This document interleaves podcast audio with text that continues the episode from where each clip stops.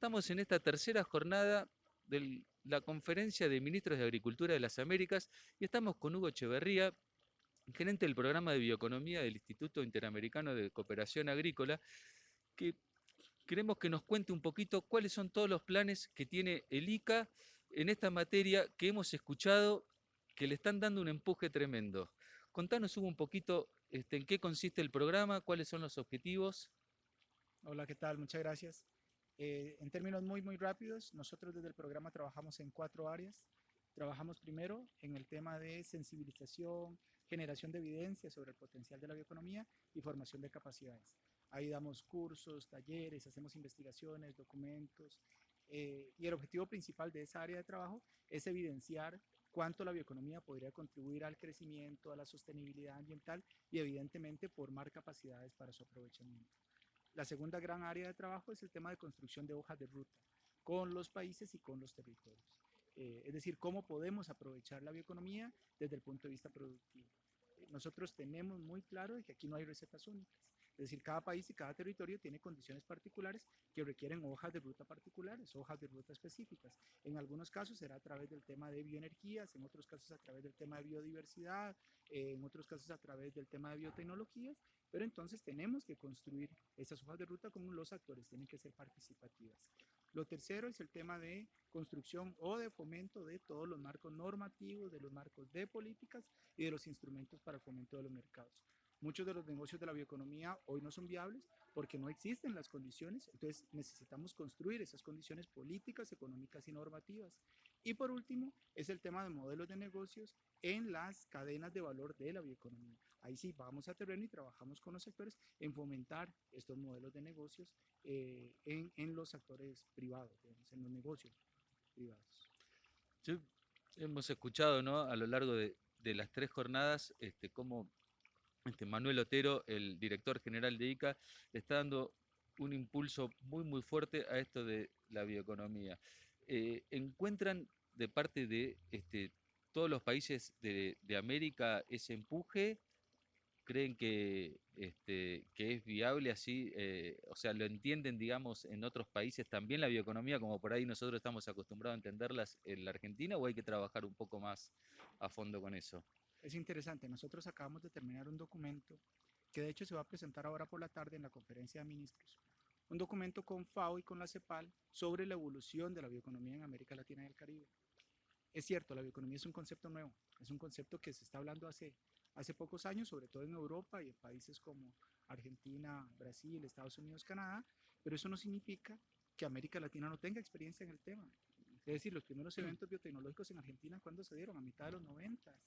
Eh, Costa Rica, Ecuador y Perú vienen trabajando en modelos de negocios de la biodiversidad hace 20 años, eh, o en agricultura baja en carbono. entonces, sí, efectivamente, el concepto de bioeconomía es un concepto nuevo, pero no los modelos de negocios. Es decir, ya tenemos mucha historia y América Latina inclusive no solamente ha sido pionero, sino que hoy es protagonista en muchos de esos modelos de negocios de la bioeconomía. En temas de políticas y de estrategias, al día de hoy, ningún país tiene una estrategia dedicada a la bioeconomía, ningún país. A como la tiene Estados Unidos o como la tienen países de Europa, ninguno. Pero hay muchos países que están en procesos de construcción. Argentina, Brasil, Ecuador, Costa Rica, Bolivia, etc. Eh, entonces, la respuesta en, en corto es, hoy muchos países de la región están trabajando en abordajes diferentes de la bioeconomía. Era lo que hablábamos hace un rato. Hay países que entienden la bioeconomía o que, o que han querido aprovechar la bioeconomía desde el punto de vista tecnológico, desde el punto de vista de bioenergía, desde el punto de vista de biotecnologías. Y ahí tenemos a Argentina, tenemos a Brasil, tenemos a Paraguay, por ejemplo. Hay otros en donde el enfoque ha sido biodiversidad. Ahí tenemos a Perú, tenemos a Ecuador, tenemos a Costa Rica, tenemos a Bolivia. Hay otros en donde la bioeconomía eh, está más enfocada en el tema de resiliencia climática, una, sobre todo una agricultura, con incorporación de tecnología para una mayor resiliencia climática.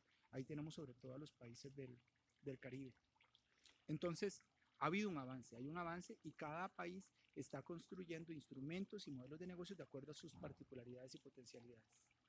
Qué interesante. Y otro de los conceptos que, que escuchamos mucho eh, eh, a lo largo de estos tres días es la importancia de la, eh, de la familia, de la agricultura familiar, y me parece que esto también viene muy de la mano ¿no? de, la bioeconomía.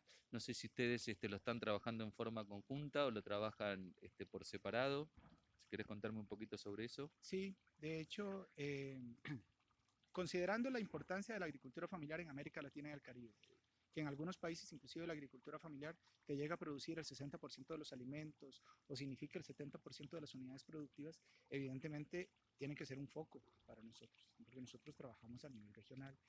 Eh, posiblemente esa agricultura familiar, muchos no tienen las condiciones para incorporación de tecnología de punta, pero sí tendrán la posibilidad de utilizar residuos y desechos que hoy desperdician, y no solamente desperdician, sino que inclusive muchos tienen impactos ambientales negativos. Eso la pueden utilizar para tener modelos de negocios más competitivos, más rentables, más sostenibles y más, más inclusivos. Por ejemplo, el café. Bueno, con la brosa del café, con la pulpa del café, hoy se están generando bioinsumos y se está generando bioenergía.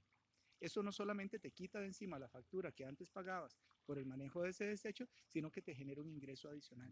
Eso evidentemente es bioeconomía y eso es bioeconomía de agricultura familiar cafetalera. Igual podríamos hablar de ejemplos en caña o ejemplos en cítricos o ejemplos en cacao. Qué bueno, la verdad que felicitaciones este, por, por este programa, por todo el empuje que le vienen dando y bueno, eh, había escuchaba este, hoy que están organizando un congreso eh, de bioeconomía, un congreso mundial en Argentina. ¿Querés contarnos algo al respecto sobre eso? Sí, el, próximo año, a mediados de, a finales de julio, junio, a mediados del próximo año, será el Congreso Internacional de Bioeconomía Aplicada en Argentina, el ICABR. Eh, se va a hacer en Córdoba, se va a hacer en conjunto con el gobierno argentino, eh, está el ICA y están diversas otras organizaciones. Eh, ahí el objetivo es que se va a presentar los últimos avances eh, en investigaciones aplicadas a la bioeconomía y tendremos a los investigadores de altísimo nivel de UC Davis, Wageningen, Cornell, eh, y el objetivo es que el ICA pueda servir como puente para incorporar a esa discusión a la academia latinoamericana. Es decir, si, a ver, si América Latina es la región que tiene mayor disponibilidad del recurso biológico, aquí existen 7 de los 15 países más megadiversos del mundo, nosotros tenemos que ser protagónicos en esa discusión. Entonces el objetivo es que el ICA sirva de puente para involucrar a las universidades, a los centros de investigación, eh, no solamente a, escuchar, digamos, y a conocer cuáles son esas últimas tecnologías que nos permiten esos nuevos aprovechamientos, sino a generar líneas de investigación específicas eh, de acuerdo a las potencialidades que tenemos en la región. Qué bueno, muy interesante. Bueno, eh, te esperamos por allá. Muchísimas gracias. Seguiremos conversando. Muchas ¿eh? gracias, Muchas gracias por, por, habernos este, recibido también aquí en Costa Rica. Siempre bienvenido. Gracias. Hasta luego.